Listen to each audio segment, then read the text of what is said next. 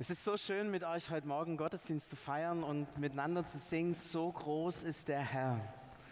Das ähm, macht mein Herz groß und ich hoffe, dass es auch euer Herz groß gemacht hat. Als Paulus in Korinth war, da hatte er einen Traum. Da sagte Gott zu ihm, ich habe ein großes Volk in dieser Stadt.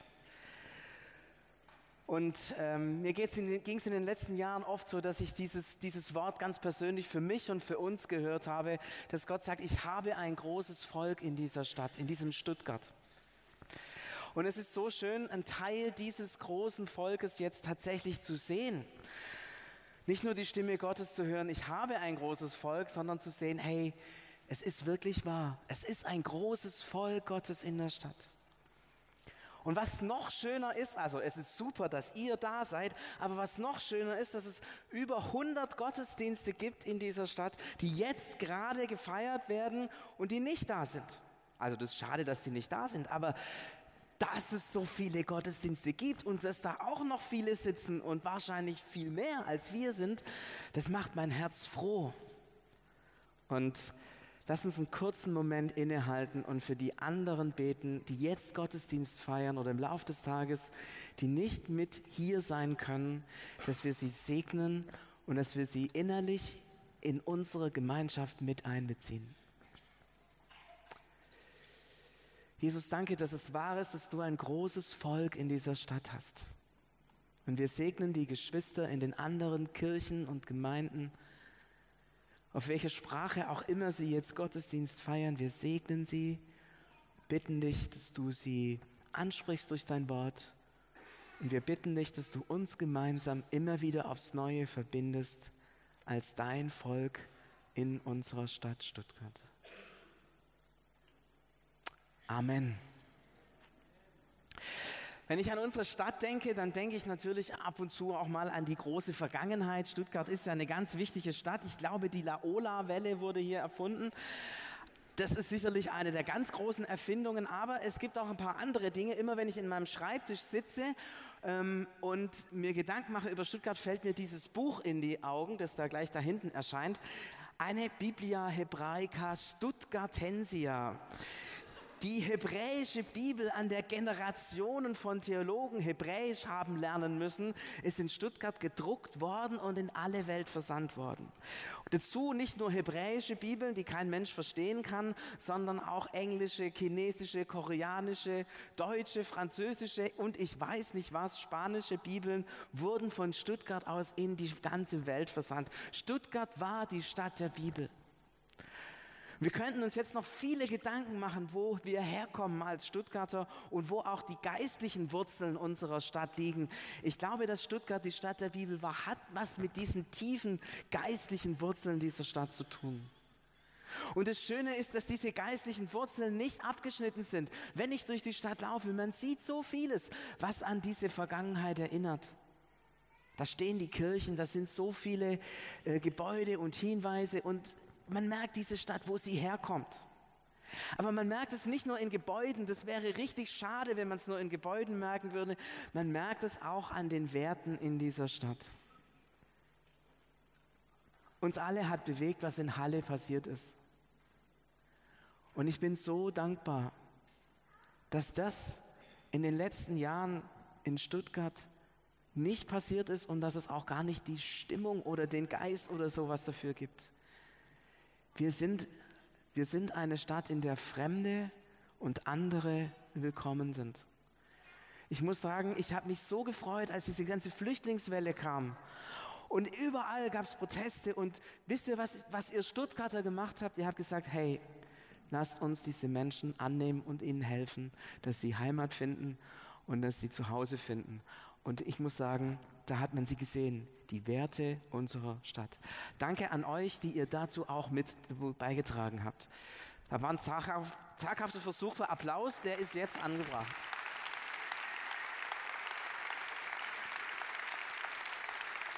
Es ist schön, dass diese alten Werte mitten in dieser, ich sag mal, kleinen Großstadt im Südwesten Deutschlands immer noch präsent sind. Aber ich weiß nicht, ich, ich sehne mich nach mehr. Ich sehne mich, dass diese alten Werte irgendwie neu werden, dass sie in die Gegenwart kommen. Ich sehne mich danach, dass das Evangelium in unsere Stadt kommt. Und damit meine ich jetzt nicht, dass die Frommen an die Macht kommen. Das, das besser nicht, weil ich glaube, wir Frommen, wir können ziemlich viel, aber immer dann, wenn die Frommen an die Macht kommen, dann geht es meistens irgendwie komisch und es wird eng und so. Darum geht es mir gar nicht. Es geht uns nicht darum, sondern es geht uns darum, dass das Evangelium in die Straßen kommt. Und was bedeutet es, wenn das Evangelium in die Straßen kommt? Wenn das Evangelium in die Straßen kommt, dann wird die Stadt verändert.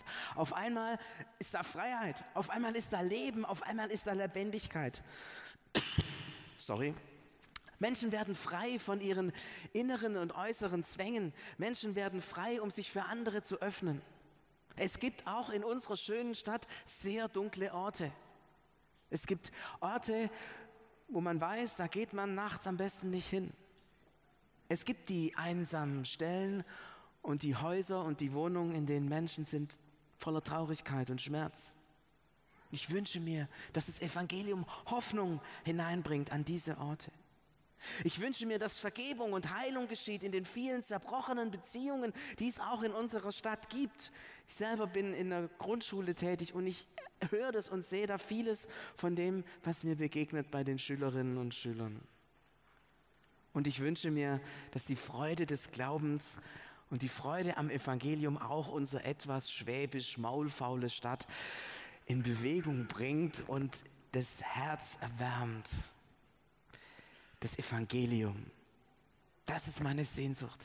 Das Evangelium soll leuchten, soll durch die Straßen gehen, soll uns prägen, soll ganz viele verschiedene Ausdrücke in dieser Stadt finden. Meine große Sehnsucht und ich glaube, dass viele von euch diese Sehnsucht teilen. Stuttgart, die Stadt des Evangeliums. Und wenn wir sagen, ja, das wollen wir, dann, dann packen wir ja irgendwie so ein Riesenprojekt an. 600.000 Leute wohnen hier. Ich weiß nicht, wie viele jeden Tag in die Stadt reinfahren. Vielleicht auch noch mal 200.000, 300.000. Wenn wir wollen, dass diese Stadt eine Stadt des Evangeliums ist, dann steht ein Riesenprojekt vor uns. Und wenn wir es angehen wollen, wer könnte dann Vorbild sein aus der Bibel? Mit Städten zu tun hatte Simson. Aber ob der so ein Vorbild ist, weiß ich nicht. Am Schluss hat er die Stadt eingerissen ähm, und kam selbst ums Leben. Lassen wir lieber das Vorbild von Simson. Da fällt einem ja immer noch der König David ein, ist ja auch ein großes Vorbild. Ja, den Riesen Goliath hat er besiegt. Allerdings das Problem war, der Goliath war am Schluss tot. Das ist nicht das Ziel, das wir mit unserer Stadt haben. Ganz im Gegenteil, wir wollen sie ja zum Leben bringen. Man könnte an Jona denken. Aber wisst ihr was? Jona, er hasste eigentlich Ninive. Ich hasse Stuttgart nicht, ganz im Gegenteil. Also auch ein schlechtes Vorbild. Man könnte an Nehemia denken. Ja, das passt, der liebt es, eine Stadt. Aber der hatte ja nur ein Bauprojekt vor.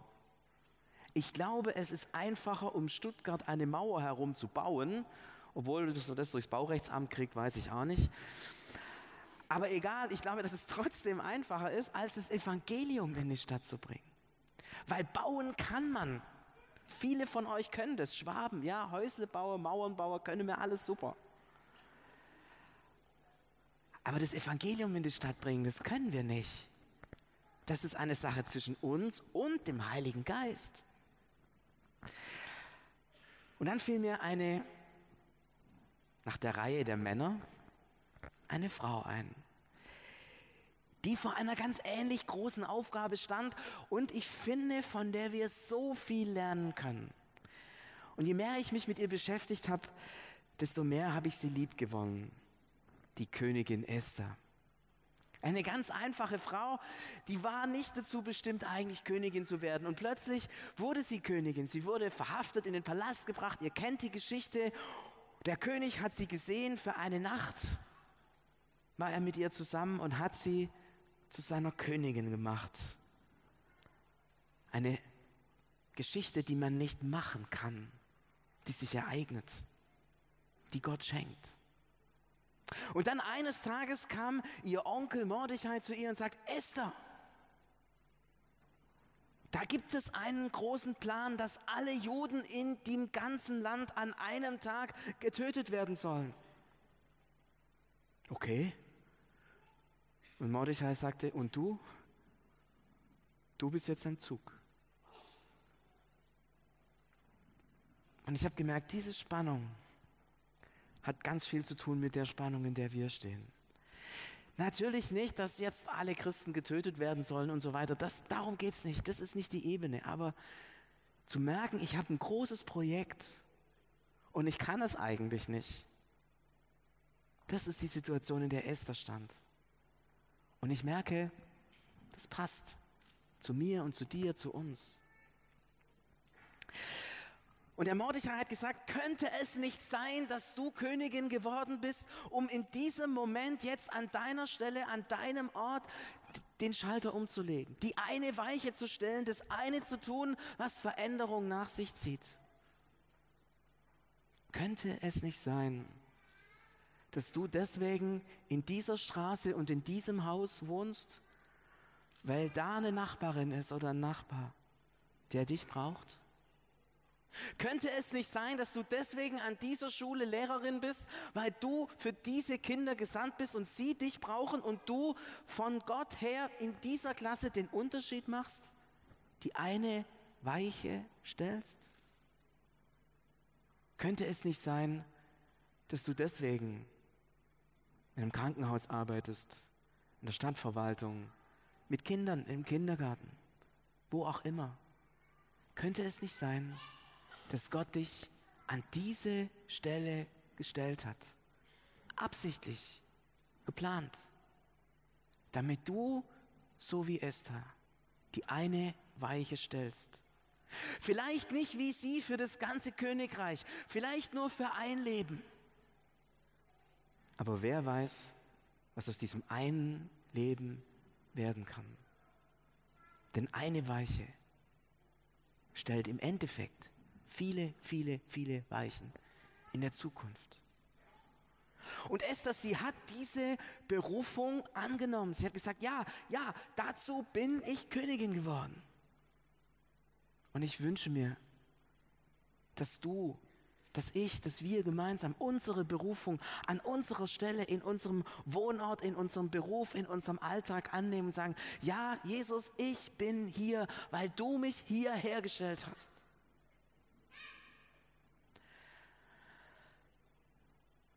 Als Esther diese Berufung angenommen hat, hat sie gesagt, der König hat mich schon lange nicht mehr zu sich gerufen. Vielleicht bin ich ja eigentlich gar keine Königin mehr. Also ich bin es vielleicht noch formal, aber nicht wirklich. Ich bin für den König nicht mehr wichtig. Ich bin nur noch so eine Schaufensterpuppe. Jemand, der irgendwie König ist, aber in Wahrheit doch nicht.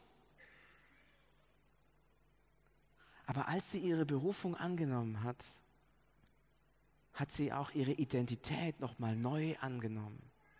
Ich bin Königin. Und ich handle jetzt als Königin. Und manchmal habe ich den Eindruck, dass wir Christen genau an der gleichen Stelle stehen. Du bist ein Königskind.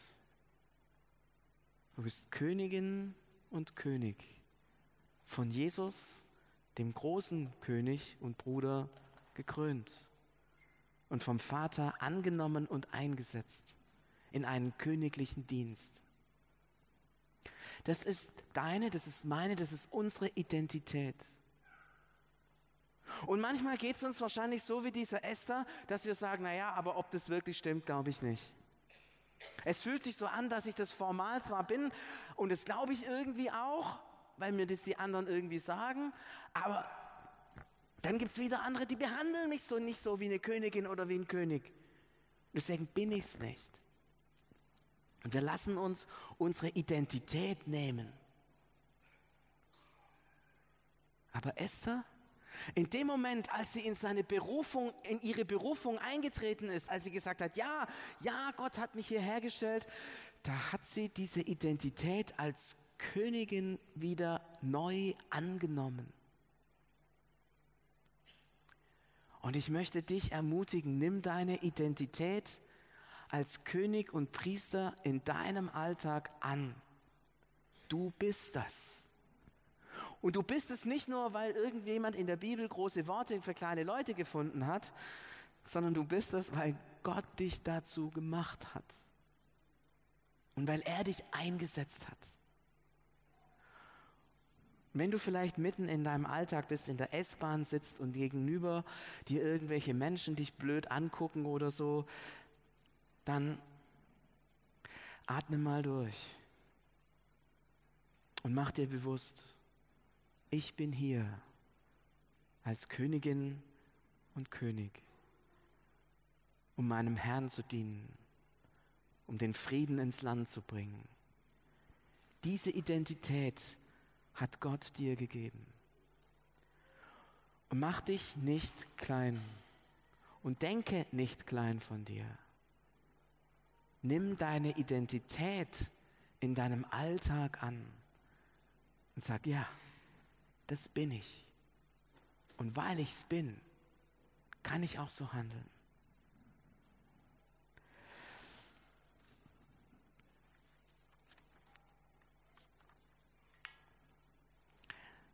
Als Esther das alles gesehen hat, sie ihre Berufung annimmt und sie wieder neu in ihre Identität als Königin eintritt, dann merkt sie, dass sie das alles nicht aus eigener Kraft machen kann.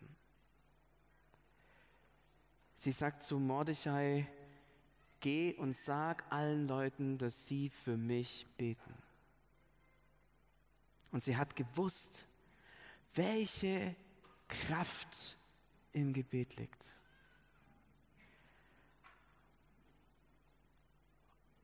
Und wir werden nachher für ein paar Berufsgruppen auch, auch hier vorne beten. Und ich finde es so wichtig, dass wir immer wieder merken, wir leben vom Gebet. Und wenn du deine Berufung annimmst, wenn du deine Identität annimmst, dann darfst du wissen, ich bin nicht allein. Das große Volk Gottes in der Stadt betet für mich. Und auf der anderen Seite betet für die Stadt. Betet bitte für die Stadt. Betet für die Geschwister in der Stadtverwaltung, bei der Polizei und in den Krankenhäusern. Betet für die Geschwister, die als Bauarbeiter arbeiten. Betet für die Geschwister, die in der Kunst sind. Betet für die Geschwister, die im Sport sind. Betet, betet für diese Stadt. Denn Veränderung hat was mit Gebet zu tun. Die Königin Esther hat es erkannt. Spannend, dass es Könige gibt, die meinen, die Sache nicht allein hinzukriegen, sondern die sagen, ich brauche alle, die mich mittragen. Und so wollen wir sein miteinander unterwegs. Eins, vereint. Berufung annehmen und zugleich wissen, die anderen stehen hinter mir und beten. Was für ein Segen. Und dann geht diese Esther los und sie sagt einen Satz, den finde ich so unglaublich. Komme ich um, so komme ich um. Ziemlich lapidar. Und ich habe so den Eindruck, hier kommt die Gelassenheit des Reiches Gottes zum Ausdruck. Ich gehe los, ich fange an und wenn es klappt, super. Und wenn es nicht klappt, da klappt es halt nicht. Was kann mir passieren als König und Königin? Verliere ich meine Identität, wenn es nicht klappt? Wenn die anderen über mich lachen, verliere ich meine Identität? Nein. Bin ich nicht mehr geliebt? Bin ich nicht mehr wichtig? Habe ich für dieses Universum keine Bedeutung mehr? Nein. Ich bleibe Königskind. Merkt ihr? Wenn ich Identität habe, habe ich Gelassenheit. Weil mein Tun, auch wenn es scheitert, nichts sagt über mein Sein und über meinen Wert. Scheitere ich, so scheitere ich. Lachen die anderen, so lachen sie. Blamiere ich mich, so blamiere ich mich. Mache ich es vielleicht falsch, sodass andere abgeschreckt werden von Gott? Ja, kann passieren. Manchmal, da sagt man was, will es gut meinen, will ein tolles Zeugnis geben, will irgendwas Gutes sagen über Gott und dann, kennt ihr das? Und dann läuft es so richtig blöd. Und dann denken die anderen, was muss das für ein Gott sein, wenn der solche Bodenpersonal hat? Ich kenne das. Wenn man ab und zu auf der Kanzel steht und predigt, hey, da, da, sorry, da macht man, naja, egal. Aber wisst ihr, keiner von euch muss die Welt retten. Gott sagt, ich habe ein großes Volk in dieser Stadt. Und er hat den Plan. Und wenn ich scheitere, dann gibt es vielleicht den anderen, der es dann richtig macht und besser macht. Gott ist groß. Seine Wege sind weit. Seine Möglichkeiten sind unendlich. Vertrauen wir doch darauf. Und wenn du sagst, nee, aber, aber trotzdem, das ist so blöd, wenn es richtig daneben geht, wenn, ich, wenn wir scheitern, wisst ihr, eigentlich ist die Geschichte Jesu eine Geschichte des Scheiterns. Am Ende seines Lebens stirbt er allein und verlassen. Summenstrich drunter, gescheitert. Kein Buch hinterlassen, kein Geld hinterlassen, kein Erbe hinterlassen, nichts. Den letzten Kittel haben sie ihm auch noch weggenommen. Gescheitert. Es ist die Kraft Gottes, die Totes lebendig macht. Es ist die Kraft Gottes, die aus unserer Schwachheit Segen macht. Es ist die Kraft Gottes, die aus meinem und eurem und unseren Scheitern Segen macht.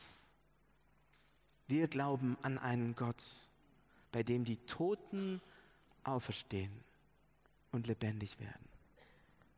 So gesehen, wenn ihr scheitert, feiert das. Give me five. Jetzt kann Gott mit seiner Auferstehungskraft eingreifen und wir können feiern, was er unter uns tut. Gelassenheit des Reiches Gottes. Wenn es ich nicht mache, dann macht es andere. Und wenn ich dumm dastehe, macht nichts aus, es nimmt mir nicht meine Existenz und meine Identität. Und wenn es richtig daneben geht, dann feiern wir den Gott, der die Toten lebendig macht, der aus nichts etwas schafft, der alles kann, an den wir glauben. Gelassenheit des Reiches Gottes. Komme ich um, so komme ich halt um. Eine tolle Frau, diese Esther, findet ihr nicht? Also ich würde sie zum Kaffee einladen, ganz bestimmt. Sogar zu einem Cappuccino. Und sogar zu einem großen. Diese Geschichte von Esther wir wollen sie, wir wollen sie euch mitgeben und wir wollen euch so eine kleine Erinnerung an diese Esther-Geschichte mitgeben. So einen kleinen Magneten, der hat dieses Motiv da drauf. Ein Magnet deshalb, weil der überall anhaftet, also an Metall. Äh, Plastik funktioniert nicht, aber an Metall, den kann man in seinen Alltag mitnehmen. Bei uns ist einer der wesentlichen zentralen Punkte unseres Alltags in der Familie der Kühlschrank in der Küche. Da kann man den hinpinnen. Oder woanders, wo im Alltag ihr auch immer seid, nehmt diesen Magneten mit und pinnt ihn dahin. Er soll euch erinnern. Er soll euch erinnern, dass ihr gesandt seid. Dass ihr berufen seid.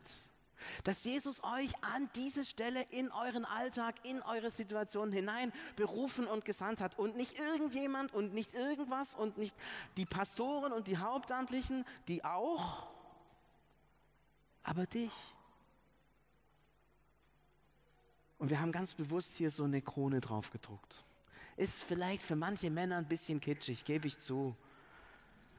Aber manchmal braucht man ja auch was ein bisschen Provozierendes, um weiterzukommen. Wir haben die Krone drauf gemacht, dass ihr euch immer wieder an eure Identität erinnert. Ihr seid Kinder Gottes, Königskinder, Könige und Königin. Und wir haben dazu geschrieben, gemeinsam für Stuttgart, dass wir uns erinnern, dass die anderen für uns beten. Wenn ich in meinem Alltag bin, dann bin ich nicht alleine, sondern dann steht die Gebetsmacht von paar tausend Leuten hinter mir. Die beten jetzt nicht vielleicht alle gleichzeitig, aber Gott kriegt es hin, glaubt mir das. Ja, wenn einer von euch am Montag betet und einer am Freitag, dann kann dieses Gebet am Mittwoch wirken. Gott kriegt es hin, definitiv.